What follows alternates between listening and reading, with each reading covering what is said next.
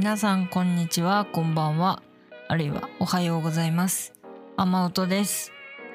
ちょっと1週間の疲れが 溜まっていてちょっと声のテンションがちょっと前回よりちょっと低めな感じの雨音でございます。皆様はいかがお過ごしでしょうか？7月ももう半ばです。早いです。びっくり。でまあちょっとここ数ヶ月の中では一番ちょっとポッドキャストも頑張れてるかなと個人的に思うんですけどちょっと前回配信した回をいろいろ思い返してなんか尺にとらわれすぎて内容うっすうすあのピザの生地で言うとクリスピータイプのやつぐらいうすうすうすの なんか回だったなと個人的にちょっと反省しておりまして。今回はまあいろいろちょっとお話ししたいことトークテーマ含めてあるんですけどまあ思うことを自由に喋ろうかなと。思っております。なのでまあいつも通りな感じなんですけどダラダラダラダラと一人喋りをさせていただきたいなと思います。ということでえー、ひもの女のボイスログ第3回目ですね。よろしくお願いします。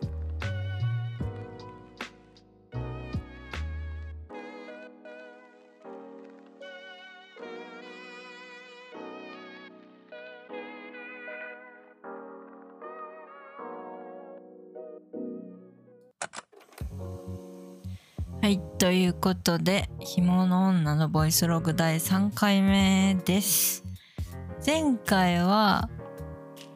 Spotify for Podcasters さんが毎月提供してくださるトークテーマにね、まあ、沿ってやっていこうということで、7月のトークテーマ3つあるんですけど、そのうちの1つ、花火大会の思い出っていうトークテーマをピックアップして、めっちゃ爆速で あの子供の頃のね思い出をねババッと喋ったんですけどあの冒頭でもお話ししたようにめっちゃ内容薄かったなと。あの反省をねしましてしてしておりますしております。ねいや難しいですね。あのまあ、過去ポッドキャスト自体いろいろ遡ると私個人としてはあの今の名前「雨音です」って言ってる名前よりもうんと前にほぼ本名に近い形でやってた時期がありましてありましてというかネットの活動はそれが一番最初なんじゃないかなと思うんですけどまあ、学校生活をね日記ボイス日記ボイスログみたいな形で残すっていうのでアップルのポッドキャストかな。あれに投稿してたんですけどあれの時もだいたい10分ぐらいの尺をイメージしてボソボソと喋って その時はお便り募集したりとかもせずにひたすら日記みたいな感じで喋ってやってたんですけど今ポッドキャストっていうコンテンツが YouTube とかニコニコ動画とかあるいはゲーム配信サービスとかああいう感じのものに近い一個の配信コンテンツとして SNS とも言えるんですかね？そういうコンテンツとしてすごい盛り上がり始めてからやり始めた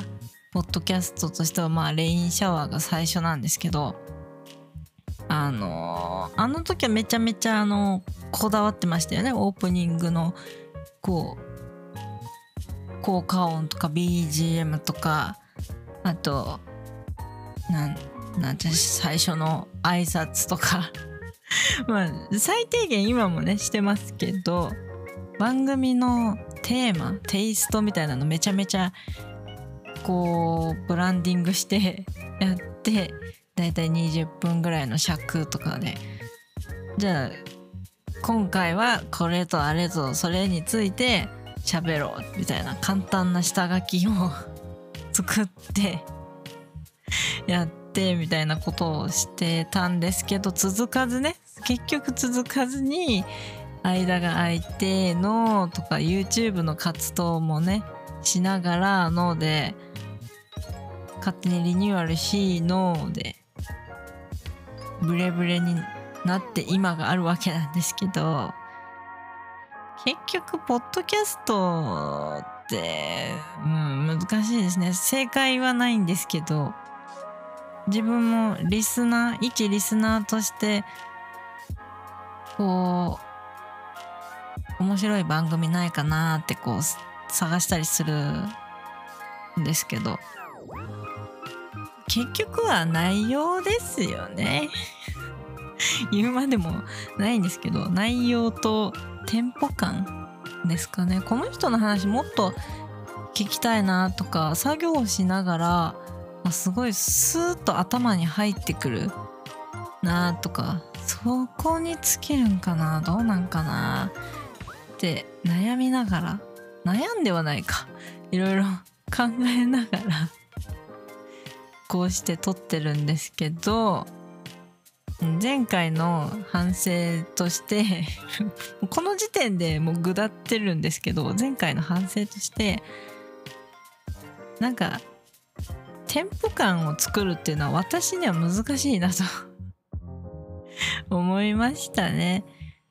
やるならやるでちゃんと下書きは作った方がいいんだろうなと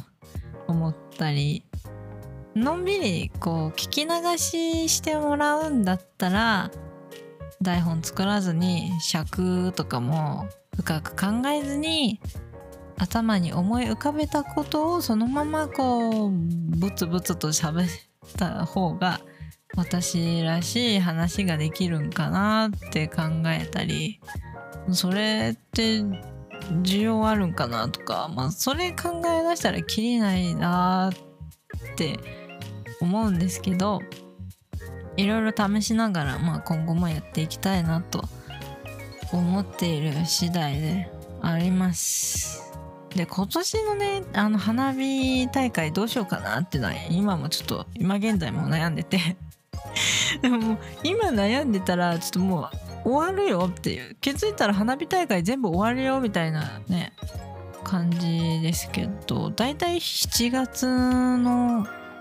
下旬から8月。地域によって9月とか10月もありますけどそれレアですよね。だいたい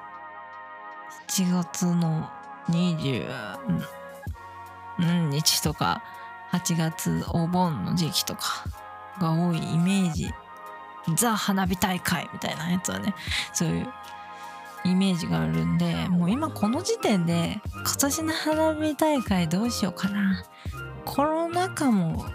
ねもうちょっとこう脱しつつ脱しつつっていう日本語あるのかな？こう抜け出しつつある中。まあ私も結構日常生活暑苦しすぎてマスク外す機会めちゃめちゃ増えたんですけどもう花火大会うんと楽しんでもええじゃろと思う中でえじゃあ花火大会え何やるの？今年みたいな。あの何の花火大会が何年ぶりに開催なの？みたいな。その時点で終わっとるわなっていう。のをそうこういう話をねあのちゃんとできたらねいいのになって思うんですね。ちょっとこれからねもっとトーク術を磨きたいなと思ってる次第なんです。やっぱ聞き流してもらうのが一番いいね。それはもう分かってる。分かってる。もう生配信を YouTube でやっ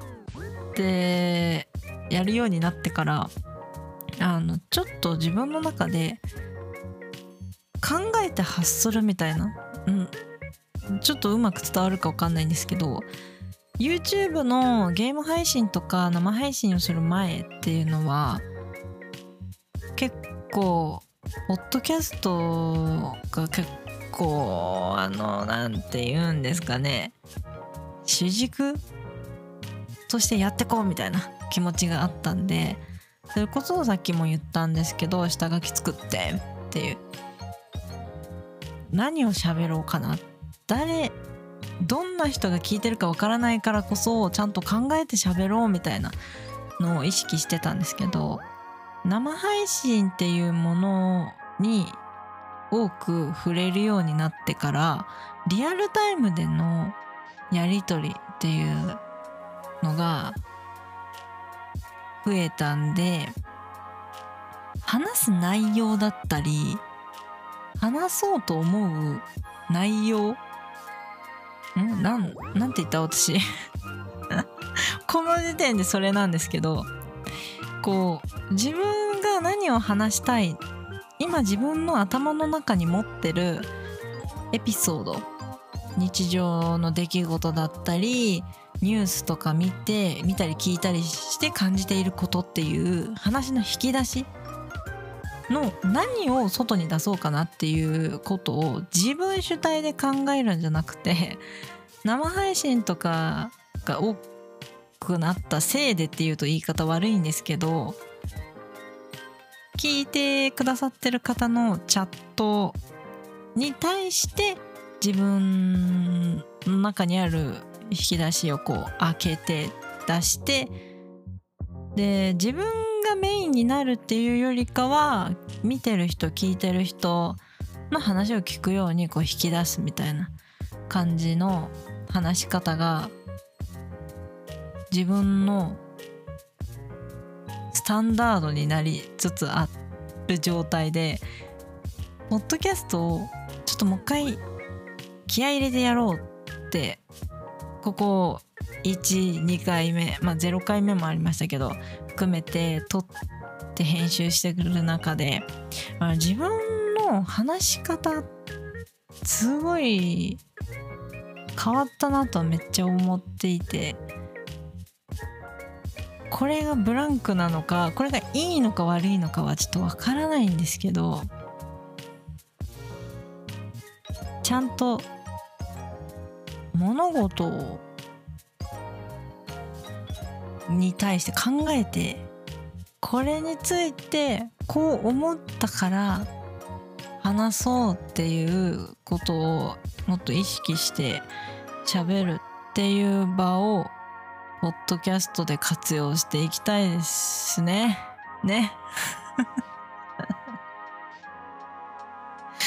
これ多分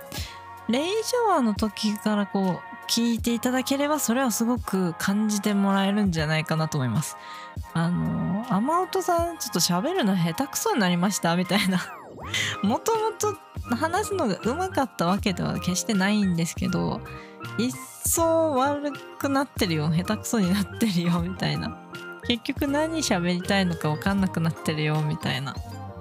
のにはなってると思うんですけど。まあそれそこまあこれも難しいんですけど今日話したいなと思ってることにもつながってくるんですけどそれも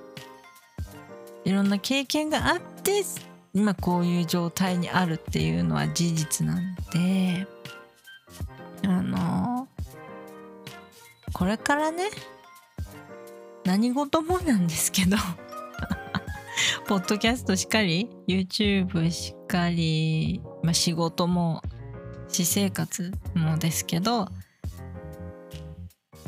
こう、まあ、過去を振り返ったりとかすることもあるすることもあるというかまあ振り返ることも大事なんですけど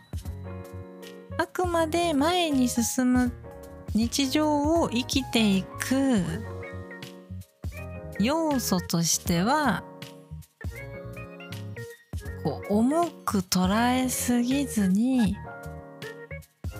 日々過ごしたいですね。でまあポッドキャストとしても、まあ、回数重ねながらあお便りいただいたりご感想いただいたりとかっていうこともあると思います。そういうのを受けながら自分のね話したいこととか残しておきたいことみたいなのをここにねやっていきたいなと思う。なっていうのが今日ちょっとまず一つちょっと前回の反省 反省ですね。反省会。反省タイムでございます。まあちょっとこの後あのトークテーマに絡められるかな？ちょっとわからないんですけど、まあ、ちょっと現時点でちょっとこうポッドキャストに残しておきたいなって思うことをお話しして今回は終わろうかなと思います。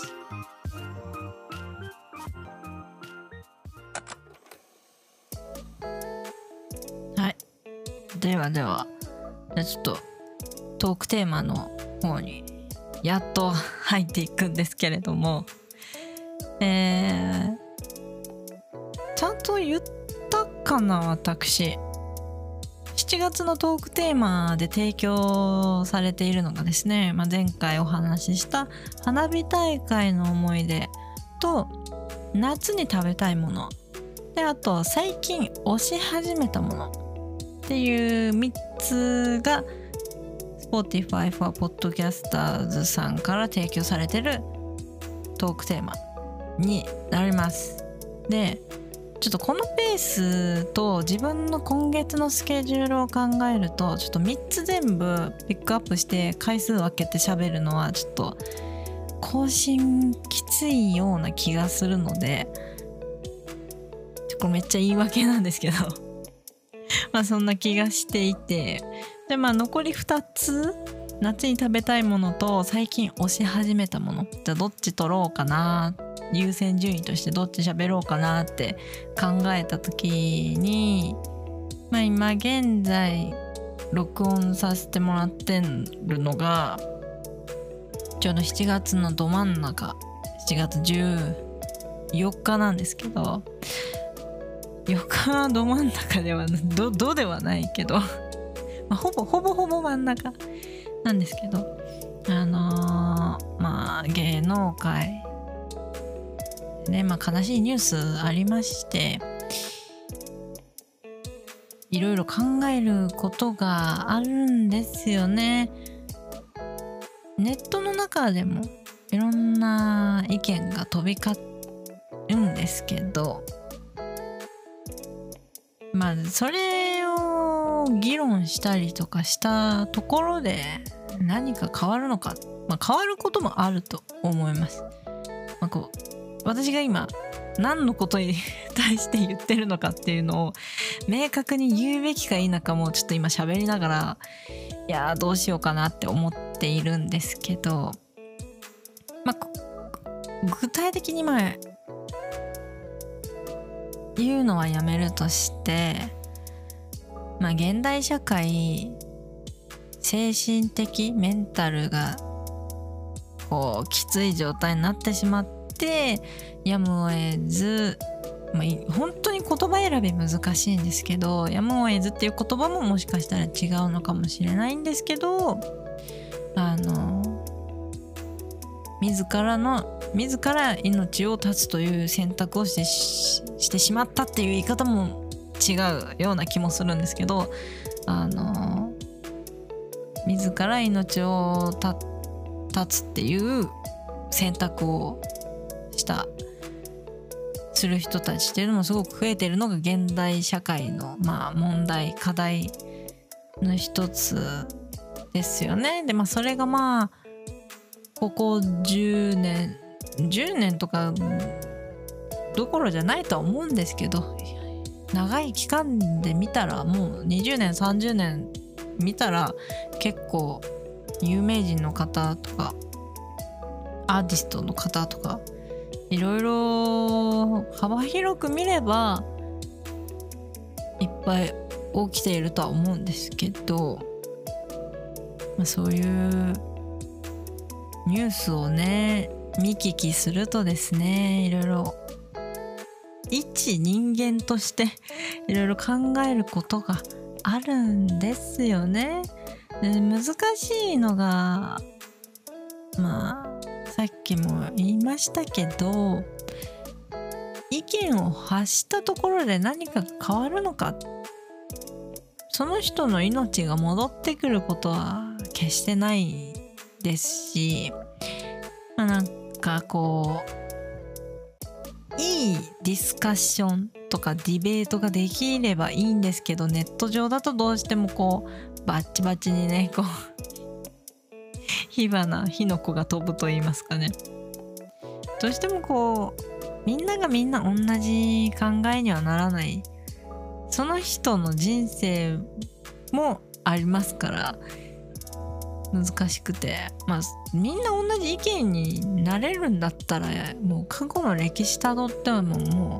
うずっとお花畑もう今現時点でみんな幸せみんなお花畑でえみたいな 感じのね世界が実現できるわけであってでも実際それがなってないんでねまあ無理なんですよね。無理なんですけどまあ日本に国籍を置いている限りあの自由に物事を考えたりする発言発言はどうどうです？思想発言？まあ、意見をね言うっていうことは別にあの言論の自由っていうのがありますからそういう意味でちゃんとこうポッドキャストっていう場を借りて自分の思う今現時点で感じていることをまあ喋りたいなと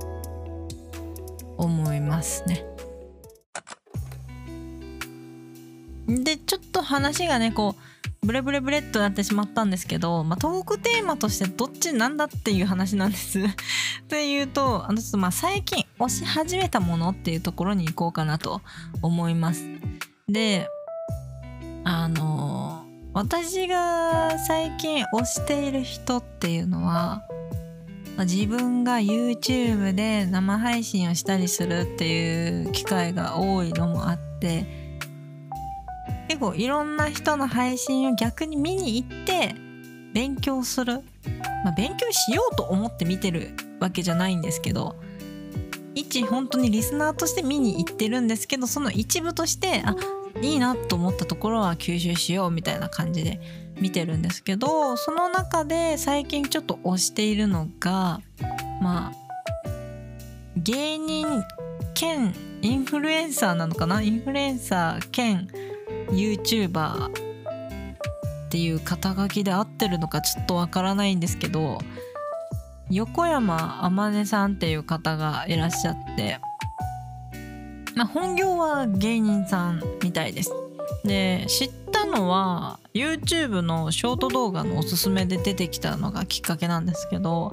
めちゃめちゃ面白いなと、まあ、何が面白いかはもう見ていただいてこう感じ取っていただきたいんですけど。あのこの子のパッション女の子なんですけどあの芸風と言いますかありのままを表現してる感じ。本当にそれがありのままなのか否かっていうのはもう分かんないですよそれは。芸人さんなんで。まあ一人間だとしても分かんないじゃないですか。それが本当にその人の真の姿なのかみたいな本当に心から思ってやってることなのか。戦術戦略としてや演じているものの可能性もありますからそれは難しいんですけどこう見てる側のインプレッションとしてはすごいありのままの感じがすごくいいな素敵だな元気もらえるなって思ってチャンネル登録をして。でまあ、ショート動画ですごい知ったんですけど毎日ほぼ毎日やってる夜の YouTube のライブ配信も最近見ていてですねだいたい同説が50人から80人ぐらいでまあそれだけいればチャット欄がもうダダダダダダダと更新され続けるわけですよね。もう私だったらさばけないです。まあめちゃくちゃそれだけ見てくれる方がいるのは理想的ではあるんですけど、まあ、今だいたい私の場合は多くて10人ぐらい。でもそれも一瞬のピーク時なんでそれがずっとだいたい2時間3時間ぐらいの配信でずっと続いてるかっていうとそうではなくてだいたいまあ5人ぐらいから10人をこう増減しつつっていう感じなのでその状態でも結構こうチャットに対してどう返答しようかなとかどう問いかけようかなとかってすごい悩みながら やってる中で、まあ、彼女はですね常に答え続ける。まあ聞くんですよ。聞くこともあるし問い続けるみたいな「まねちゃんなんとかなんとかやって」って言われた時もすぐに秒で返してとかあの「何々なんだけどどうしたらいい?」みたいな簡単なお悩み相談に対しても秒で「これはこうこうこうだからこうこうこうだと思うんだけどあでもこうこうかな」みたいなワンクッション置くっていうことがなくてすぐに出てくるっていうまるで息を吸って吐くかのようにチャットを吸い取って自分の意見を吐き出す考え思いを吐き出すっていう作業が瞬時にできてるのが本当にすごいなって思うのとあのー、そこで出てくる言葉っていうのがもう全部元気もらえるっていう。いやすごいなと思って最近推している人になります。是非あのちょっと知らないなっていう方は調べてみていただきたいと思います。概要欄にちょっとあのお名前を書いておきますので 勝手ながらですけどで気になる方はあの調べてみていただきたいなと思います。でまあちょっと私が最近推し始めたものについては今ちょっとお話しさせていただいたんですけど、まあ、ざっくり推しっていうものについていろいろ考えた時に、まあ、私も生配信したりとかコンテンツを作って発信するっていうことをしているのでそれに対して見に来てくれる方とか応援してくださる方もいるんですね。なので、まあ、言うのもすごく恐れ多いんですけれども、まあ、押されてる側でもあるわけですよ。多少なり 多少なり。まあ私なんぞあの突然活動をねお休みしたとて何らね何かなんか天変地異起こるぜみたいなことはないんであのー、あれですけどありがたいことにこう家族友達以外で自分のことを応援してくれてる見守ってくれてる人がいるっていう状態。自分も誰かの推しなのかもしれない。その可能性があるっていう状態で今生きているんですけど。これはちょっとこうなんかななんうぬぼれ？なんだろう。ちょっと思い上がりかなっていうとこもあるんですけど。まあ、そういうのいろいろねいろんな立場で自分が押す側あるいは自分が押される側としていろいろ考えた時にまあいろいろ最近のこう現代社会のね心の風邪心の病気っていうのを考えた時にやっぱ命の重さっって難しい本当難しいんですけど自分で測っちゃダメだなみたいな。まあ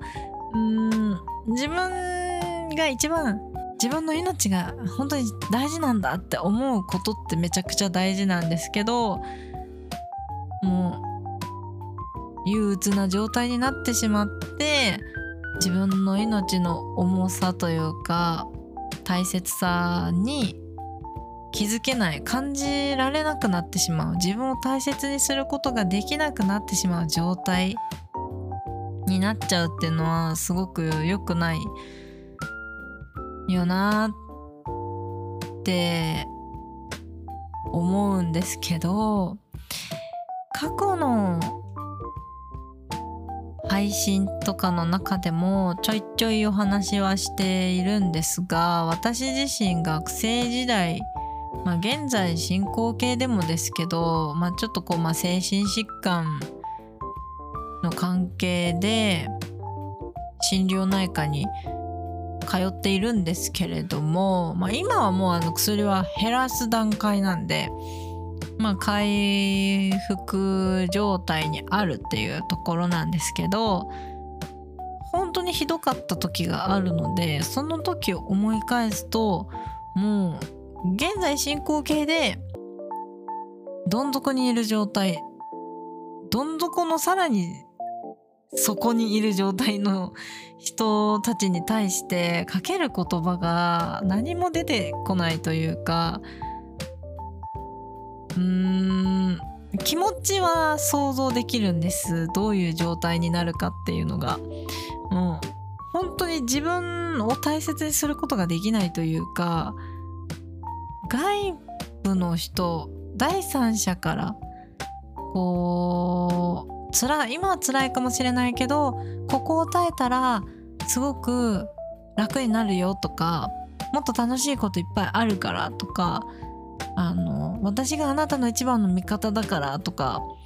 あのそういう言葉をかけられたとしてもあの響かない。分かりやすく言うと本当に響いてこない。届かないっていう。それがまあ脳のね仕組み神経の伝達物質の関係でどうしてもこうシャットアウトされちゃってる状態。自分で自分をコントロールできてない状態なので、ま、そういう状態にある人に対してどんな言葉をかけるべきなのかどういうアプローチができるのかって自分も当事者だった経験を思い返してもなかなかいい方法が思いつかなくてですね。理想なのはやっぱり寄り添ってあげるとか。うんでももうもっと難しい話になるとじゃあ自ら命を絶ってつっていう決断がいいことなのか悪いことなのかまあこういう二択で考えること自体も良くないんですけど実際そういう選択をしてしまった人に対していろいろ言うことも違う気もするし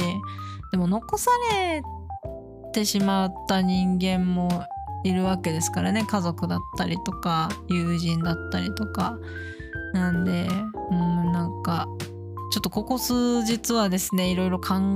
えてます。考えても何も変わらないというかまあ自分にどう落とし込んでいくかっていうところになると思うんですけど。いやでももしかしたら今今配信してる段階は、まあ、7月ですけど何らかのご縁で、まあ、数ヶ月後経っている時に聞いていただいてる方もいるかもしれないので、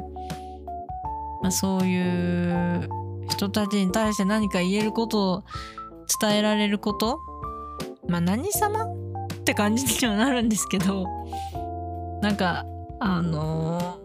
ー、かけられる言葉ってなんかあるのかなって思いながらちょっと暗い話にはなってしまっているんですけどいや何がいいのかなっていうそのもう自分でコントロールできない状態になっている時点でどう手を引っ張ってあげたらいいんだろうかっていうところですよね。そこに陥る直前であれば多少こうほんの数ミリでも言葉を届けることはできる可能性はあると思うんですけど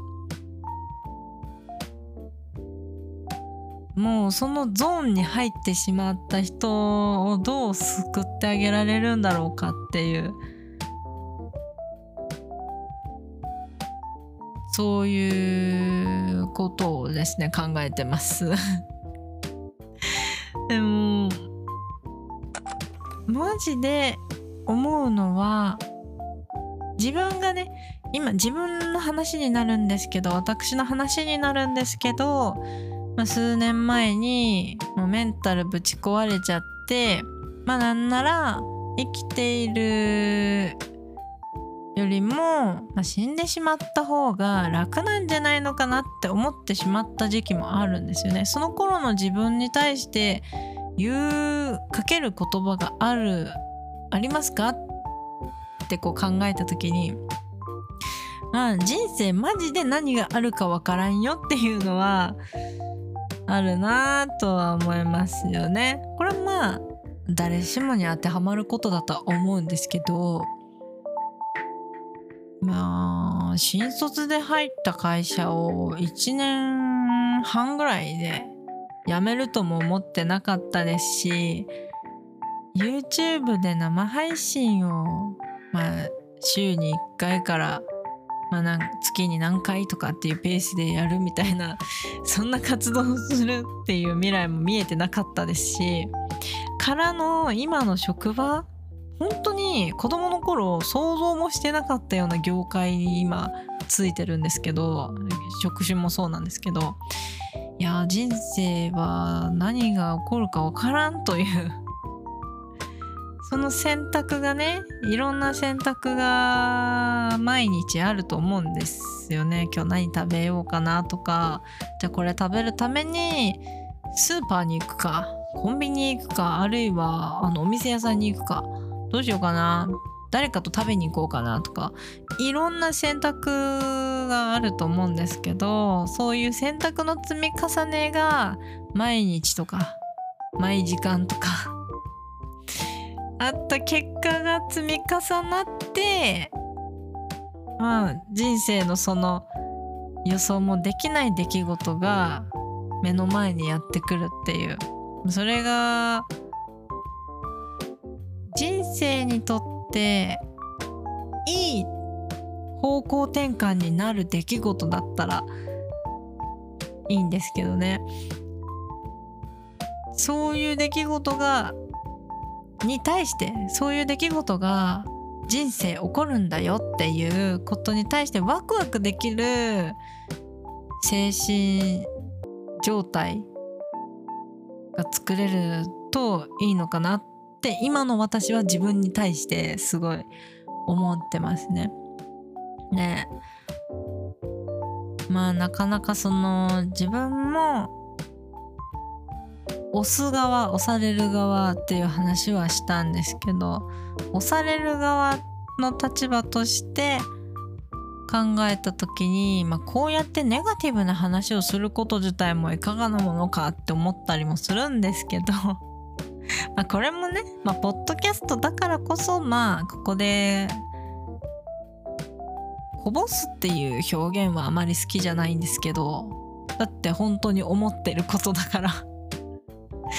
ここで言っておこうっていう。生配信だと間にチャットが入るんでその人の意見があこう思う人がいるからちょっとこれを言うのはやめておこうかなとかそういうふうに言うのをやめる内容とかもあるんで、まあ、この場だからこそ、まあ、ちゃんとはっきり思うことはね言っていこうかなと思ってちょっと今回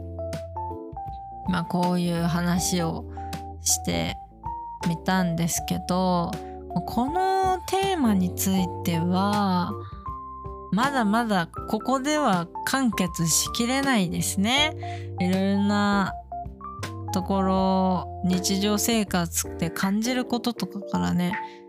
例えば私が日常生活の中でどんなことに対して結構こう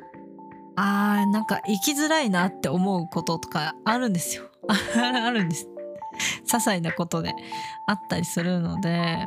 同じように感じている人もいればそうじゃない人もいたりすると思うんでたまたま聞いていただいてる方に何か感じていただいても感じていただかなくてもどっちでもいいんですけど。まあでもな誰かに響くことがあるのであればまあそれはそれで幸いだだしあのそれで何かいい影響に、ね、なれば嬉しいなとも思うのでやっぱ積極的にポッドキャストでは私が経験したこと感じてることっていうのはその他の活動場所とは切り離して喋る場所として作っていきたいなと思います。ということでちょっと暗いねトークテーマにはなってしまったんですけどちょっと前回の薄っぺらい話の反省を生かすのではなくてちょっと自分として何が話せるかなっていうのを考えてちょっと今回はこんな感じでお話をしてみました。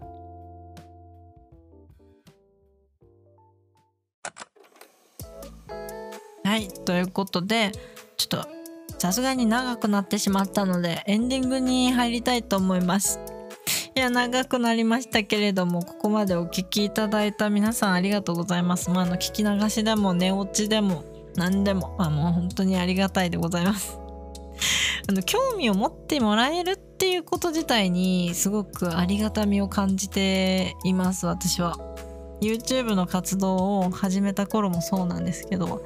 最初だってなんか3分ぐらいのよくわからん動画を上げてそれに対してなんかリアクションをもらっただけでめちゃめちゃ嬉しかったしあの私はよく最近ゲーム配信をしている人同士のそのコミュニティに属することがまあ、機会としては多いんですけど行くとどうしてもチャンネル登録者数が1000人ありがたいことにいらっしゃるのでそんなに多いのすごいですねみたいな。ところからはやっぱどうしても入り口としてあの話が始まるんですけど。でいろいろ話をそういう方とする中であのゲーム配信をメインでずっとやられてる方っていうのは視聴者が0人の状態でずっとリアルタイムでゲームをプレイし続ける。でまあプレイの仕方は人それぞれ違うんですけどねずっと喋りながら実況に集中するっていう人もいれば、まあ、特に喋ることもなくひたすらゲームをプレイしていくっていうスタイルの人もいればいろいろあると思うんですけど皆さん声を揃えて言うのはやっぱり最初の、まあ、1人来た時の嬉しさ1人見に来てくれた時の嬉しさとかあの時のやつはもう忘れられないねみたいな話は皆さんこう皆さん同士で分かる思い出すみたいな話はよくされてるんですけど私はそこがスタートじゃなかったからなかなかそこに共感はできないんですけどでも私は私であの YouTube は最初音フェチの動画をちょっと投稿したいなと思ってチャンネル作ってまあ学生の一趣味として始めたわけではあるんですけどまあそれ2018年ぐらいでしたっけ？なんでもう YouTube としてはもう YouTuber っていう職業があって結構飽和状態に近い環境だったと思うんでやっぱり動画を上げても再生数なんてあの生配信じゃなきゃなかなか伸びないですし生配信でもなかなか伸びないですしこう再生数で、まあ、一喜一憂しのでもコメントがついた時とか高評価ボタンつけてもらった時とかっていうのめちゃめちゃ嬉しかったしチャンネル登録者数がちょっとずつちょっとずつ増えていった時にコメント欄でチャンネル登録者数何何人おめでとうございますってこれからも頑張ってください。応援してますとか陰ながら普段あんまりコメントしてなくてあれなんですけどあの陰ながら応援してますっていうメッセージいただいたりとか。もうその時は本当に今休みながらでしたけど急に半年休んだりとかねしながらの活動はしてましたけどそうやって言ってもらえた時の嬉しさとかっていうのを思い返すとやっぱ継続するしていくこと場所を残していく自分のネット上の居場所を作り続けていくことってめっちゃ大事だなって思って。でまあ、まあ、今回の回の、まあ、締めとして結論としてはやっぱ今現実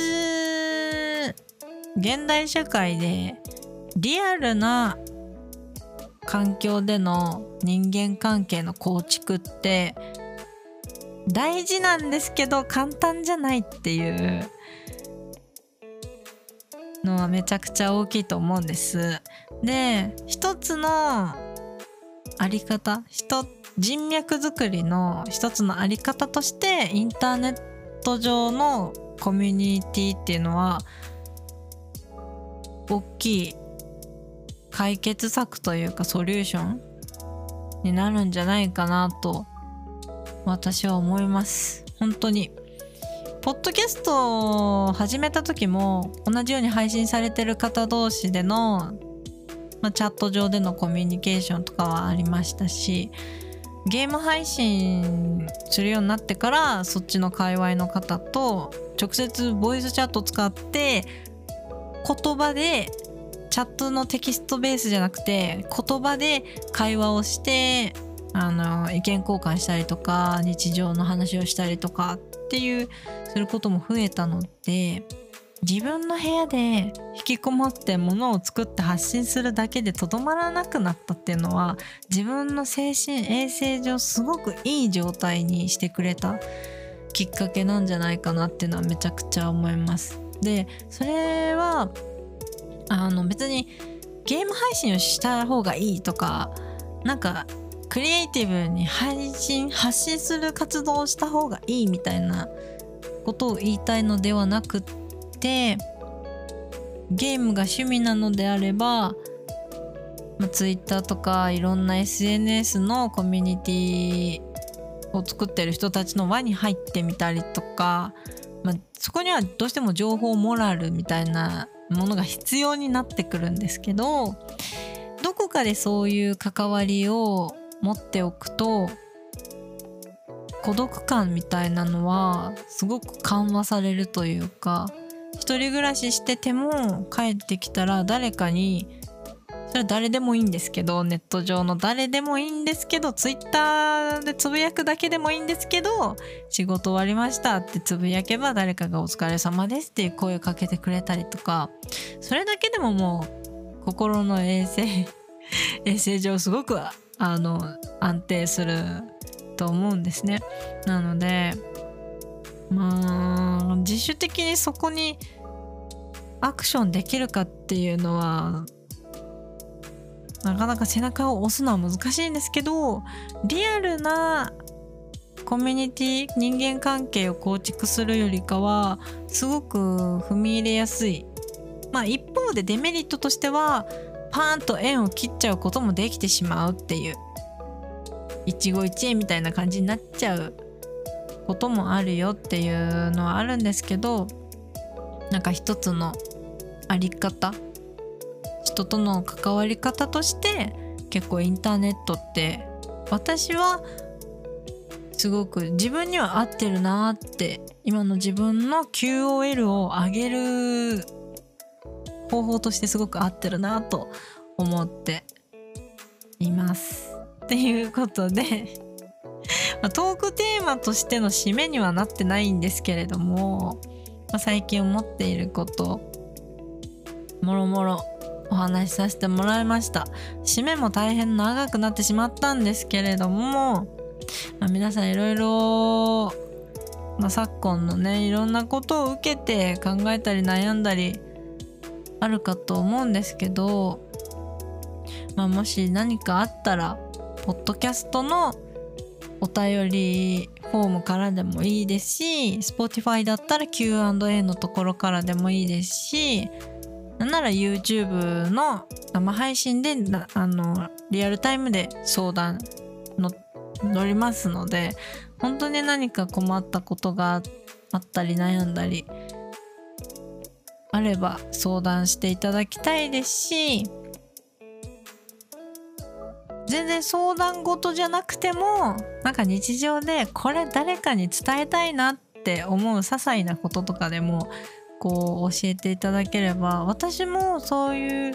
あ世の中で直接会うことはできないけれどもこの日本あるいは海外のどこかでこんな生活をしている人がいるんだこんなこと頑張ってる人がいるんだこういう仕事をしている人がいるから私今これができてるんだとかそういうのを感じられるっていうのはすごく幸せなことだと思うので是非私も今関わらせていただいてる方のコンテンツにも積極的に触れたいなとも思いますし私はこう思いますとかこういう経験したんですとか今後こういう予定があるんですとかいろんなところに伝える伝えたいなと思います。ということでめっちゃ長くなりましたけど。超大作。超大作なんですけれども。第2回目。こんな感じに、えー、締めさせていただきます。ちょっとねあの本当に話したいことがいっぱいあって。ちゃんとまとめていれば30分ぐらいにはまとまったのかなとは思うんですけれどもありのままにお話しさせていただきました。聞き流しで聞いていただいた皆さんしっかり聞いていただいた皆さんたまたま聞いていただいた皆さんありがとうございました本当に。あのまあお悩みとかうんぬん問わずあのリクエストとかなんかこういうお話聞きたいなとか。まあ YouTube でポッドキャストの内容をピックアップすることはあんまりないんですけどあの YouTube でちょっと聞けないなって思ってることとかあったりしたら気軽にあの質問応募フォームから送っていただければぜひリアクションさせていただきたいなと思っております。では、えー、最新情報は Twitter アットマークアマオトアンダーバー JP ハッシュタグはえー、ひものログかな？